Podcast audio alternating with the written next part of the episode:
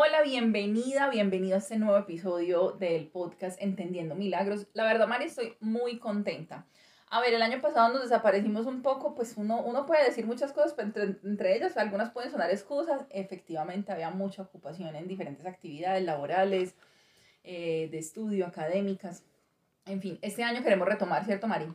Sí, yo también quería saludarlos y contarles de que estamos súper contentas de volver a estar en este espacio y con toda la intención de no perdernos tanto para conversar también con ustedes y que abordemos temas súper importantes y volvamos a entender milagros sin excusas de nada. Bueno, recordemos justamente que es que hablar de entender milagros no tiene que ver con asuntos místicos, sino que al final el, el, milagro es lo que nos ocurre en la vida, en el día a día. O sea, que justamente estar yo aquí contigo, Mari, por ejemplo, hoy para mí es un milagro poder contar contigo, con tu presencia, poder respirar, poder mirar el paisaje desde la ventana, o sea, tantas cosas que podemos considerar milagros y que a veces damos como por obvias, ¿no?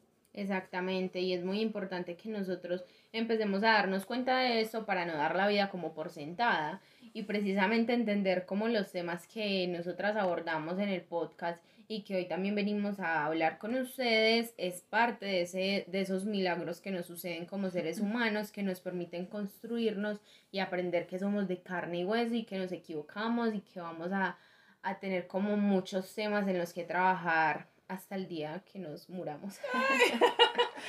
Mari, y justamente hablando de estos milagros, el tema que tenemos hoy, oye, está pensándolo aquí en ese momento, muy relacionado con los milagros, o sea, porque el tema es la incertidumbre, ¿cierto? Afrontar la incertidumbre, esa, esa situación como que a veces no sabemos ni cómo manejar y que nos genera tanta ansiedad y que a la final detrás de la incertidumbre muchas veces hay milagros, o sea, hay cosas que no esperábamos, que no sabían que podían ocurrir, que no imaginábamos ni siquiera que eso podía ser una posibilidad y que a la hora de la final podemos considerar como algo, uy, esto fue lo mejor que pudo haber pasado, ¿no? Claro, y a veces nos desesperamos porque es que no sabemos qué es lo que va a pasar, no sabemos qué va a venir, pero no nos damos cuenta de que el presente es lo perfecto que está sucediendo y que lo que va a venir pues va a ser mucho mejor. Entonces, eso hace parte de lo que hoy precisamente venimos a hablarles.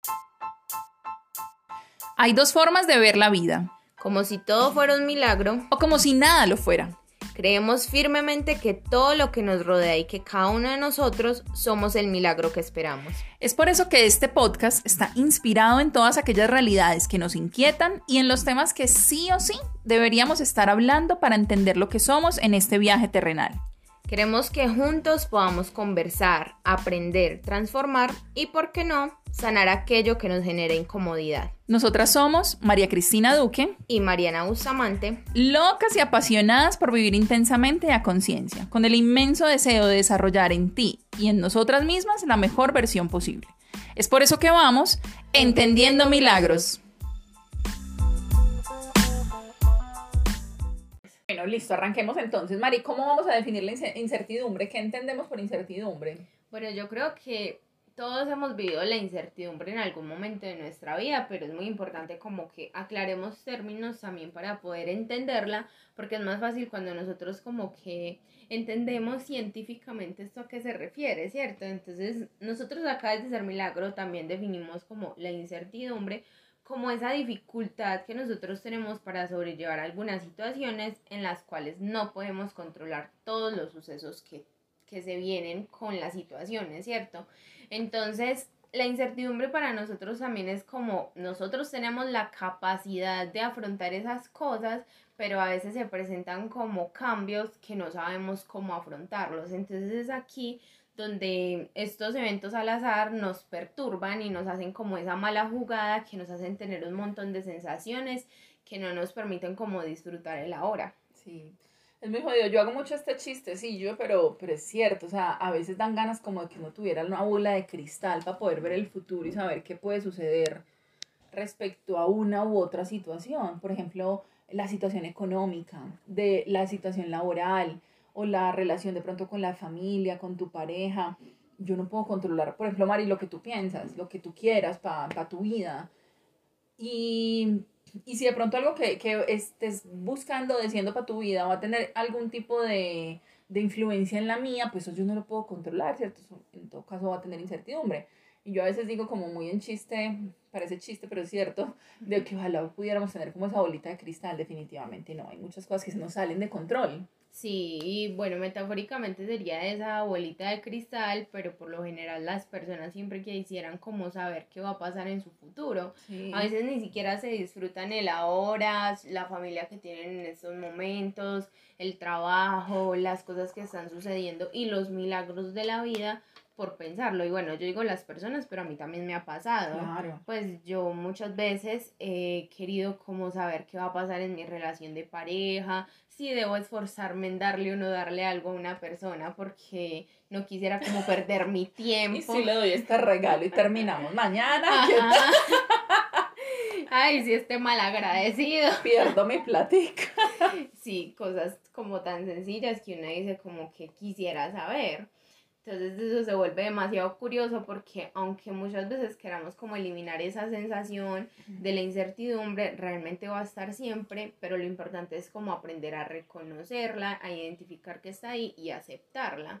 Y a gestionar unas emociones que ven ahí asociadas, ¿no? Sí, claro. Que a la final, bueno, las emociones son, son el ADN del ser humano a la final. Sí, no podemos combatir en acabarlas, ni mucho menos, sino aprender a vivir con ellas de una forma más sana. Y pues todos hemos vivido la incertidumbre, incluso... Cuéntenos usted, Mari. ¿Cuál ha sido tu momento de mayor incertidumbre? Bueno, yo la verdad he tenido muchos momentos de incertidumbre, pero uno de los que recuerdo más fue como a mediados de 2017 que yo pensaba que yo ya tenía mi carrera fija, yo quería ser ingeniera financiera. ¡Ah! Yo quería ser ingeniera financiera y yo no, yo como desde octavo yo, yo voy a ser la ingeniera, en el colegio me decían la ingeniera y todo.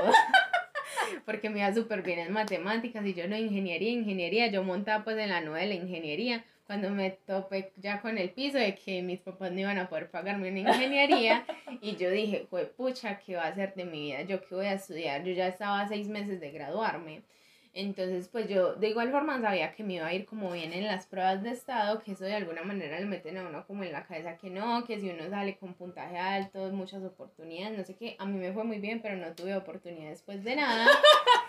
Y para mí fue súper difícil. ¿Cómo así que no? No, pues o sea, ese puntaje no me sirvió para absolutamente nada. Ajá. Y pues ni para entrar a una universidad, yo tenía también el puntaje del CISPES muy alto, etcétera. Entonces yo eh, lo que hice fue estresarme mucho porque yo ya no sabía qué hacer, tenía mucho miedo. Bandera roja alzada. Literal, yo ya no sabía qué hacer, yo no, pues yo decía, yo no me puedo quedar sin estudiar, ahí viene también la presión social, como yo no puedo salir del colegio y quedarme sin estudiar, yo no quiero eh, salir a estudiar algo que no me guste, algo que no me lo disfrute, entonces empezó como todo ese camino de decir, bueno, ¿qué voy a estudiar? Llegó un día en que me llegó esa corazonada, me encontré trabajo social en una revista y ahí fue donde dije, fue trabajo social, pero yo sentí mucho miedo y mucha angustia por lo que iba a pasar, ¿cierto? Como que entonces si no... que no sabías que me ibas a conocer. y yo, bueno, entonces si no paso a la universidad, ¿qué? Eh, yo no voy a estudiar en el SENA, yo me decía, yo no quiero estudiar en el SENA, pues no desmeritando nada. No tiene nada malo, sino que no querías y ya. Exacto, yo no quería porque allá no había nada que me gustara y yo no quería dedicarme a algo que no me gustara. Entonces yo me presenté a la de Antioquia, pero yo sabía que me había ido súper mal en el examen, pero pues yo decía, yo no paso. Porque mi perfeccionista no me dejó contestar todas las preguntas. Exactamente, eso fue lo que pasó. Entonces ahí se incrementó más mi incertidumbre. Cuando llegó ya el resultado del, de la prueba, que salió pues que no fui admitida, esa chillada que me pegué, yo Dios mío, ¿qué voy a hacer por mi vida? Imagínense, seis meses yo descubriendo qué quería hacer con mi vida. Luego eh, decido qué hacer con mi vida, voy a donde se supone que ahí debo hacer mi vida y no pasa. Entonces yo lo que hago es llorar mucho y me presento ya un minuto. En un minuto pasan las, los listados de admisión y yo no estaba en el listado. O sea, para mí era como que, hijo de pucha, Dios, ¿qué quieres de mí? Entonces, para mí fue un momento de demasiada incertidumbre, de mucho dolor, pues de mucha tristeza, me daba rabia, me daba mucho miedo porque yo no quería dedicarme a algo que yo no quisiera y para mí haber encontrado como la vocación en trabajo social fue todo un proceso, no fue como que, ay, sí, no, es que venga, que yo ya yo ya sé que a mí me presentaron esta carrera y ya no, fue como una corazonada, entonces yo decía, no, o sea, yo no puedo hacer como otra cosa, también mi controladora y como que no puedes hacer otra cosa. y mm, para mí fue muy difícil, ese proceso fue demasiado complejo y mucho más porque pues yo sentía que no tenía como la posibilidad de estudiar otra cosa, ¿cierto? Y tampoco tenía para, para pagar una carrera eh, de 4 millones, 5 millones, entonces yo decía, no, cada vez las posibilidades más bajitas. Sí. Hasta que no, pues yo insistí, insistí, insistí, que esa es una de las cosas que uno debe hacer con la incertidumbre, afrontarla precisamente, eh, no darse por vencido a la primera. Y yo insistí, yo me fui hasta la universidad, que como así, que yo porque no había sido admitida, que pues que cuáles habían sido como... como Pero las, un minuto, a la Antioquia. No, la de Antioquia no. a un minuto, que cuáles habían sido pues las razones, que si de pronto se habían equivocado y todo, y realmente se habían equivocado y acá estoy ya a punto de graduarme. Entonces fue como un tiempo muy de mucha incertidumbre, fueron casi ocho meses, imagínate, o sea, no es como que, ay, sí, de un momento a otro, no, pero siempre fue tiempito y pero se logró pasar, se logró pasar, se logró como llegar hasta ese punto y ya como cositas más pequeñitas y ahí en adelante como que yo me precipitaba mucho, yo siempre quería tener como todo controlado y precisamente esa necesidad de control es lo que a uno a veces le hace tener esa incertidumbre de yo tengo que tener todo perfecto, todo tiene que salir perfecto y si se me daña esto, entonces ya ahí llega como que hijo de pucha, ya no montón voy a de emociones negativas, o sea, como la frustración y como se te va a salir de control. Madre, ya. Y empiezo a catastrofizar todo y entonces no, yo ya qué voy a hacer, yo ya no te... y ya como que se le daña la vida a uno sabiendo que hay tantas posibilidades. Pero entonces esa fue mi historia. Esa es tu experiencia con la incertidumbre. Es una de las tantas experiencias porque antes de, pues, de empezar como el camino de la sanación, yo también viví mucho esa parte del control y para mí era muy difícil como afrontar la incertidumbre porque como todo lo quería súper perfecto, entonces hasta el momento en que no decidí cómo soltar eso, no aprendí cómo a vivir tranquila pero ya desde que ya soy un poco más flexible, para mí es mucho más fácil como afrontar esos cambios que la incertidumbre a veces a uno se, pues como que le pasa por la mente. Entonces esa es mi experiencia y tú Macri, a ver, cuéntame tú que yo ya hablé mucho. A ver, mi, bueno, yo digamos que, claro, la incertidumbre está siempre, o sea, incluso desde hoy voy a almorzar, no voy a almorzar, ¿cierto? O sea, en lo más mínimo hasta lo máximo. Digamos que las dos experiencias que más me han impactado, que más eh, relevancia en mi vida han tenido en relación a la incertidumbre, una fue cuando yo tenía como 18, 19 años, mi papá se enfermó mucho, se enfermó mucho y, y estuvo dos meses en el hospital. El primer mes de, de esa hospitalización, él estaba en cuidados intensivos. La verdad, los médicos lo que decían es, despídanse. O sea, como que no le daban como mucha esperanza. Eh, después de un mes de estar en cuidados intensivos, ya por fin salió, estuvo ya otro mes hospitalizado, iba recuperando y todo el cuento. Pero definitivamente era algo que a mí se me salía de control. ¿Sabes qué? Pues afortunadamente yo, yo, pues mi personalidad, que a, a diferencia de la tuya no es tan controladora ni tan perfeccionista, digamos que casi que entre los primeros días que vi como la situación tan, tan catastrófica de lo que le pasó a mi papá, entregué todo en manos de otra energía, o sea, de un Dios, de Dios. En ese momento yo me entregué como mucho a la oración, hacía lo que tenía que hacer, seguía trabajando, seguía en la universidad, seguía con mis pues, con mi mamá, visitaba a mis papás todo, a mi papá todos los días, bueno, como que todo, pero definitivamente me apoya mucho a mí en ese proceso el tema de orar. Oré mucho, mucho, todos los días, todas las mañanas, ponía eso como que, o sea, como que listo, esta es mi carga ahorita emocional, ve, te la pongo a ti. Llévala que yo no puedo. Y definitivamente eso me ayudó mucho. Y la segunda es en, en, en todas mis historias de amor. O sea, mis relaciones de pareja, no, pues en todas, no sé, muchas de ellas. Unas situaciones de incertidumbre muy tesas. Y en especial cuando me iba a separar de mi del que fue mi esposo. Sí. Ocho meses antes empezamos una situación de mucha incertidumbre porque ya yo no sabía si eso sí iba a seguir o no, si íbamos a seguir juntos, si nos íbamos a separar, si qué era lo mejor, a qué le estoy apostando, invierto más tiempo aquí o no. Y tú también querías como de alguna forma controlar de que las cosas pudieran estar bien. Yo en esa relación era muy controladora, no, no tanto con él, con él, eso digo yo, pues aunque no sé cómo lo, lo haya percibido él pero muy controladora de lo que nos estaba ocurriendo. Efectivamente, yo quería que todo saliera bien y, y todo quería que lo hiciéramos a mi estilo. Entonces yo talleres, cursos, eh, acompañamiento profesional, religioso, de, de cuánta vaina busqué para que justamente ese nivel de incertidumbre se me bajara. Bueno, creo que es muy parecido a lo que tú hiciste cuando fuiste a buscar en la universidad. Bueno, entonces pasé o no pasé porque se hubo un error, en los listados no aparezco, en fin. Digamos que mi forma también es muy activa de buscar soluciones, una forma, digamos, de, de bajarle el nivel de ansiedad que genera, pero definitivamente yo no sabía si esa relación iba a seguir o no. Mi esperanza era que sí, en ese momento. Claro que pues, toda la vida viejitos juntos, todo el cuento, pero como Up, una aventura de altura. Le pongo globos a mi casa por ti, mi amor. y, nos elevamos juntos, bueno. Pero no, el desenlace, para quienes no saben, definitivamente pues nos separamos, o sea, nos divorciamos ocho meses después de que toda esa incertidumbre empezó. Ay, ocho meses también. Sí, amiga, creo que es el periodo en el que la incertidumbre se resuelve. Así que si tú estás en una situación de incertidumbre, cuenta los meses a ver en qué mes va. No, mentiras. No, no, mentiras. Eso es un chiste porque en verdad eso no ni siquiera tiene tiempo. pues no hay un manual donde diga después de una semana o un mes la solución te va a llegar a ti, no, para nada. Entonces. Pero al ser también como una sensación, es importante que tengamos en cuenta de que va a trascender, o sea, va a ser pasajera y todo, pero nosotros somos como los que nos encargamos de prolongarla también. Las circunstancias, sí, las circunstancias pueden prolongarla hasta que se solucione pues como la situación en concreto, pero nosotros con los pensamientos podemos alargar como ese sufrimiento de que de pronto nos puede ocasionar la incertidumbre. Total, total, los pensamientos tienen un poder tremendo y suena cliché y todo, pero es real, es real. Bueno, Mari, entonces de estas historias, yo creo que las dos coincidimos en un asunto y es esa necesidad como de, de controlar lo que va a pasar.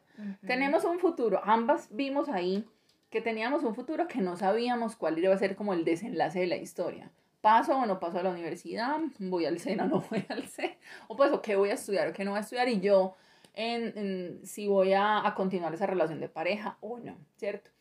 Y, y, la necesidad de control constante de saber qué va a pasar genera un desgaste muy tremendo. Total, eso es un desgaste mental que uno, pues eso puede llevarle a uno consecuencias físicas muy fuertes, dolores de espalda, de cuello, gastritis. Gastritis, se le inflama uno el colon, le da vómito, no, eso es un Y no quiero ser catastrófica, pero a largo plazo eso puede desencadenar enfermedades mucho más... Eh, a largo plazo, pues como un cáncer, algún tipo de insuficiencia en algo, bueno, en fin, o sea, como asuntos que uno cree que no tienen relación, pero las emociones se manifiestan y se manifiestan en nuestro cuerpo.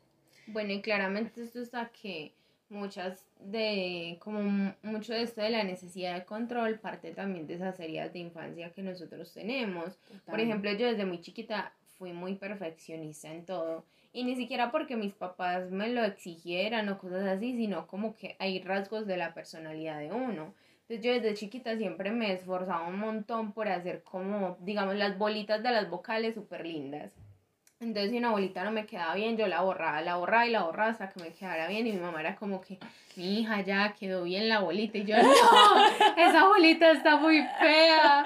Y mi mamá me peinaba y me dejaba morros y yo me soltaba ese pelo y yo, esos morros no me gustan. Entonces yo siempre fui como de esa manera y, y los niños no saben gestionar sus emociones. Y si un adulto no le ayuda a uno a aprender a gestionar esas emociones, uno crece con ese tipo de detalles, ¿cierto? Uno como niño tiene que tener como una orientación de mira, o sea, yo sé que te sientes frustrado, yo sé que te sientes enojado y ese tipo de cosas, pero como yo no lo tuve porque pues mis papás era como que bueno, pues pero que lo hubieras tenido tampoco significa que dejaras esos rasgos de, de exacto, no, y yo todavía tengo mucho de eso, aunque ya los sé gestionar.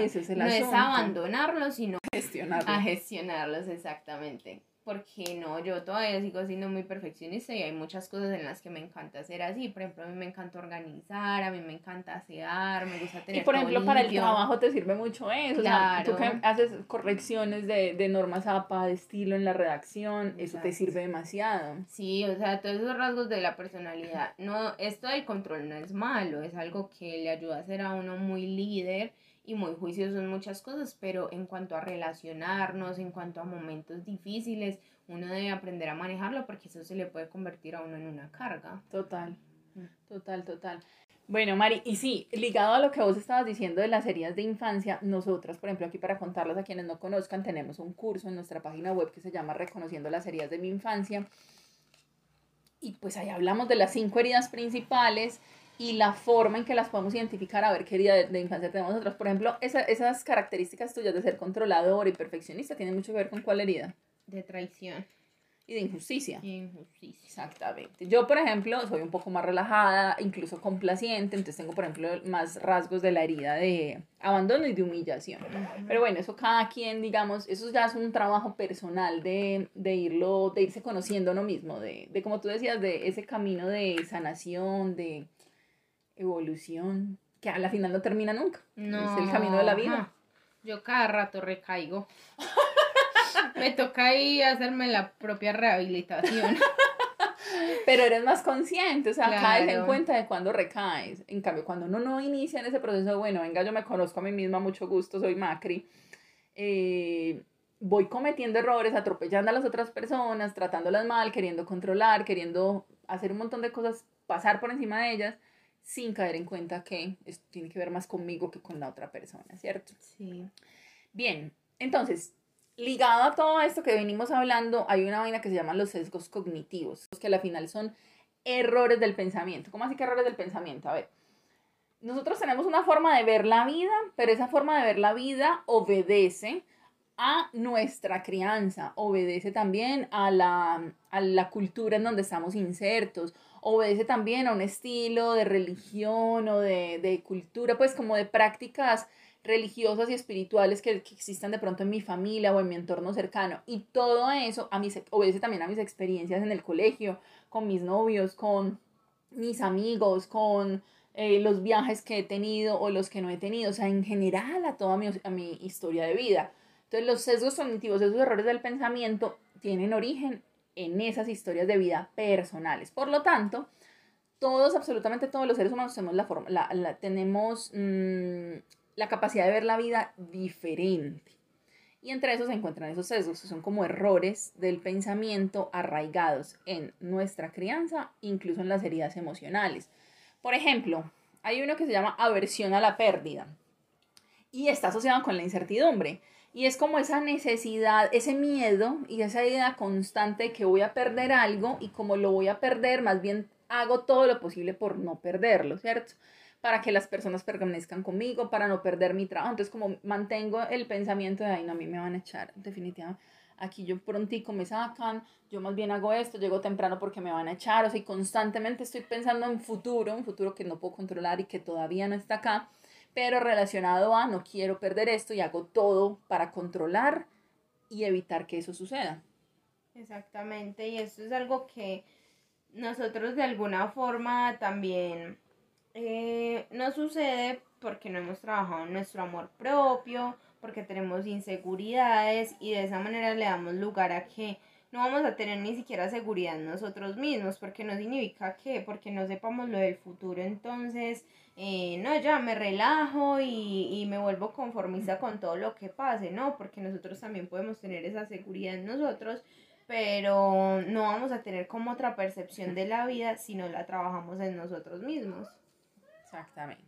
Bueno, ¿qué otros sesgos cognitivos asociados a la incertidumbre, Mari? Bueno, también tenemos un sesgo que es conocido como el sesgo de riesgo cero y este se ve mucho pues con esa necesidad de control, que es cuando nosotros queremos que haya probabilidad de cero de que las cosas pasen. De que salgan mal. Exacto, exacto, sí, de que salgan mal o puede que incluso uno no pues no quiera como encontrarse con alguien y no puede que sea malo, sino que yo no quiero encontrarme con esa persona porque no quiero que haya cero riesgo de que me encuentre con él. Exacto, entonces es, esa necesidad de control que nosotros no podemos manejar. Entonces hoy tengo una fiesta y yo no quiero que llueva, entonces no, si llueve ya se me dañó toda la vida, todo el mundo y ya lo peor del mundo.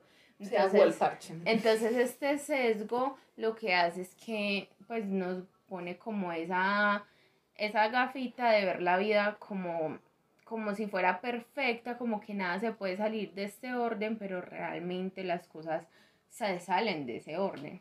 Sí. Y el otro sesgo cognitivo asociado a este tema de la incertidumbre es el de prejuicio de retrospectiva. Como quien dice, yo miro a mi pasado y como a mí ya me pasó, que una pareja me puso los cachos, yo no quiero que eso me vuelva a pasar. Entonces estoy con una nueva persona, una nueva pareja, una nueva relación y constantemente estoy pensando, no, a mí no me vuelve a pasar esto. Entonces todo, mis acciones, la forma de relacionarme, todo va orientado a evitar que esto ocurra porque ya me pasó, o porque, y no solo porque me haya pasado a mí, sino porque lo escuché en la historia de otra persona.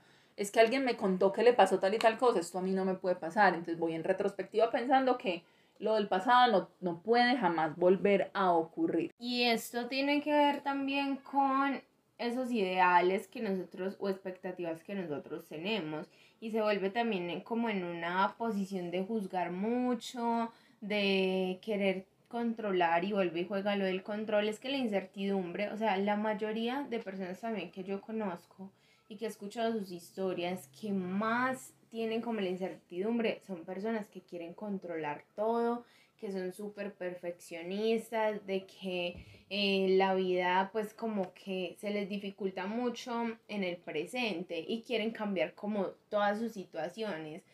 Y esto también es importante que nosotros empecemos como a modificarlo a partir del agradecimiento. Cuando nosotros no somos personas agradecidas, por lo que tenemos ahora, se nos va a hacer mucho más frecuente tener incertidumbre porque no somos conscientes de que ahora tenemos cosas buenas, de que ahora contamos con la pareja, con la, pues con la familia perfecta, de que la situación si está difícil nos viene a enseñar algo, de que definitivamente las cosas sí van a ser para uno, no van a ser para nadie más, porque eso es algo pues que suena como muy cliché, pero realmente lo que es para uno como dicen por ahí. Ni aunque se quite.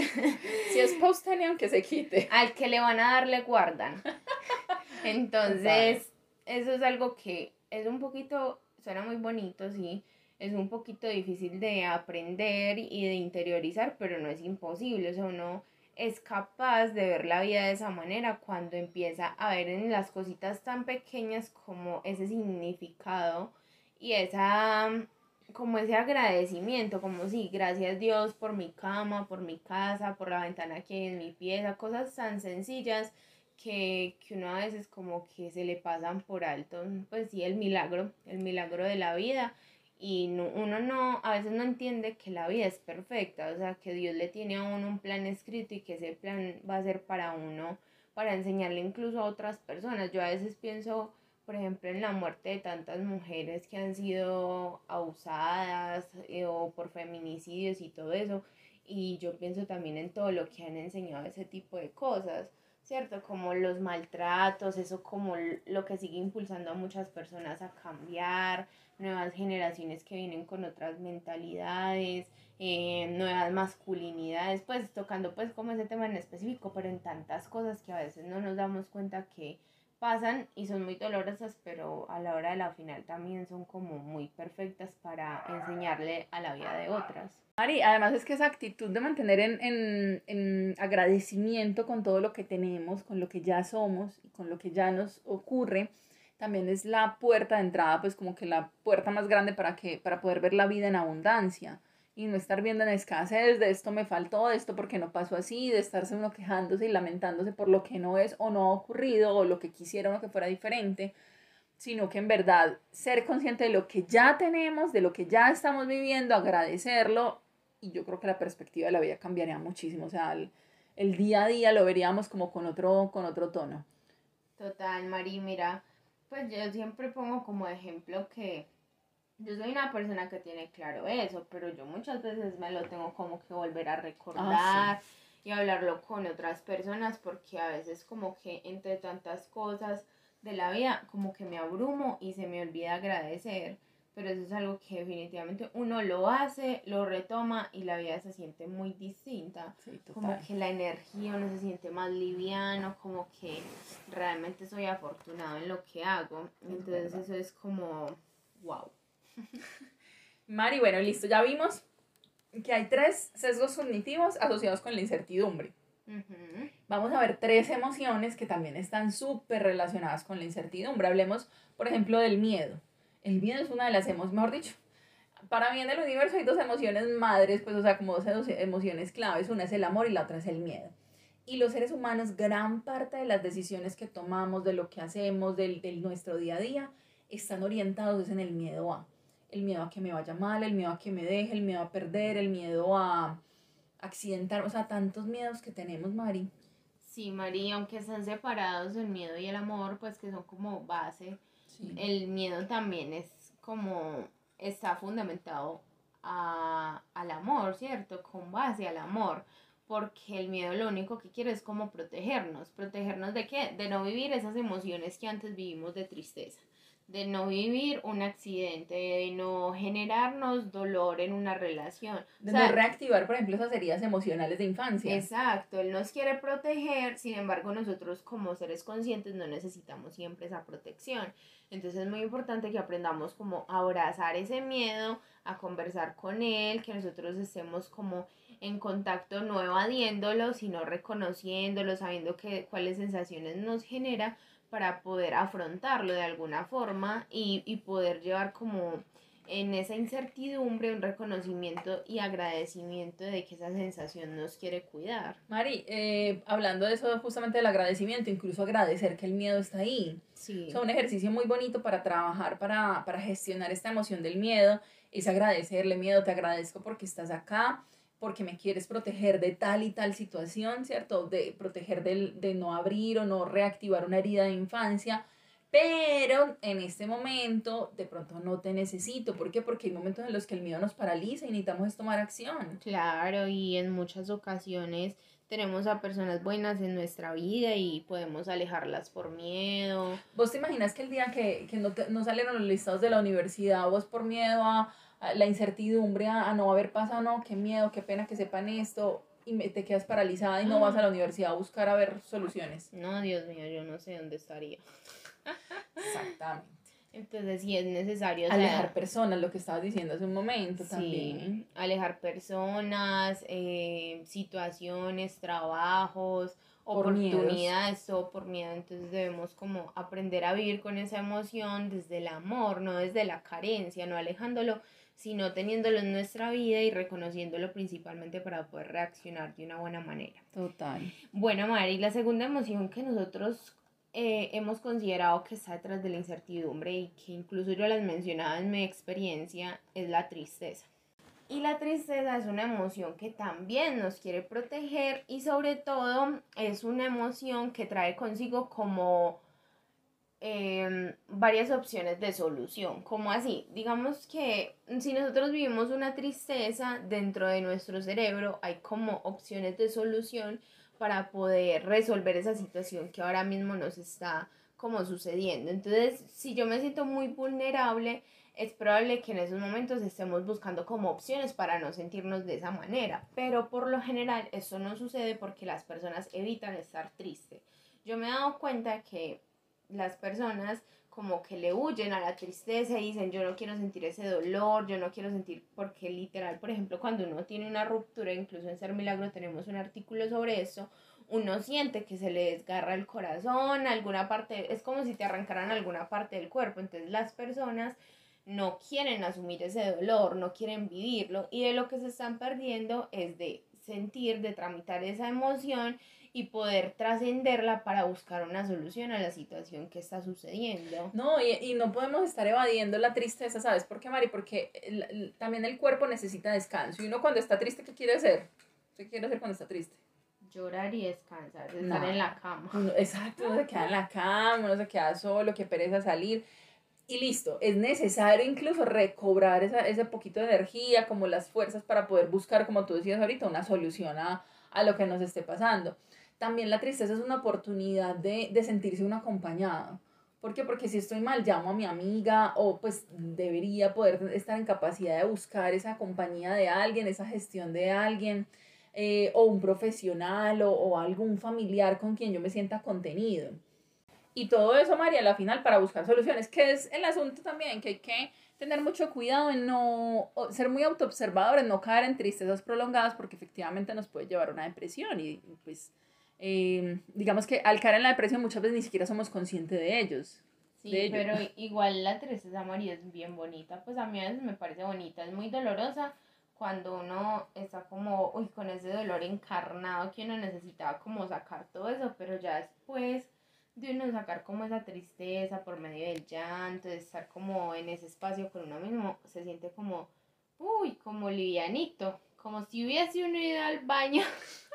El masaje relajante, ¿qué? Como si uno hubiese ido al baño después de comer frijoles. Chacho, por Dios. Y se siente uno livianito, pero no fuera de charla. Por ejemplo, yo una vez me dediqué, yo estaba como triste porque era un, yo pues yo soy altamente sensible y por ejemplo para mí los días grises son un poquito nostálgicos. Entonces era un día muy gris y yo me sentía como muy triste y yo me puse a llorar, o sea, me dejé llevar como de, del llanto y, y, y lo empecé a sentir como en el cuerpo, como me erizaba, como a ser más consciente de ese llanto y esa tristeza que sentía y luego ya no... Pero digamos que el motivo era el día gris, o sea, no tenías como un motivo. Exactamente, yo me estaba triste y ahí empiezan a venir un montón de pensamientos que uno a veces como que no es capaz de controlar y los evade y los evade y los evade, pero si uno les da frente y tramita esa emoción, pues es como más fácil y si uno se dedica como a hacer estas emociones un poco meditativas, como a sentirlas en su momento, es mucho más fácil como afrontarlas. Claro. Y la otra emoción que está asociada con la incertidumbre es la de la ira o la rabia. Es una emoción que, ay, fue madre, yo no sé, cuando uno le da rabia a algo, siente como que, que tiene fuerza para, hacer, para ir en contra de, ¿sí? Como para cambiar eso que te da rabia. Entonces, de cierta forma, justamente la, la ira es una emoción que funciona de esa manera, como un, como un impulso para poder tomar acción y acciones diferentes, que es lo que pasa. Cuando está mal gestionada la ira, podemos caer en actitudes como em, actuar con fuerza con violencia contra otra persona, decir palabras violentas, agresivas contra la persona, contra otra persona, o incluso contra quien ni siquiera tenemos rabia, o sea, ni siquiera tiene que ver con la situación que, que nos detona la emoción.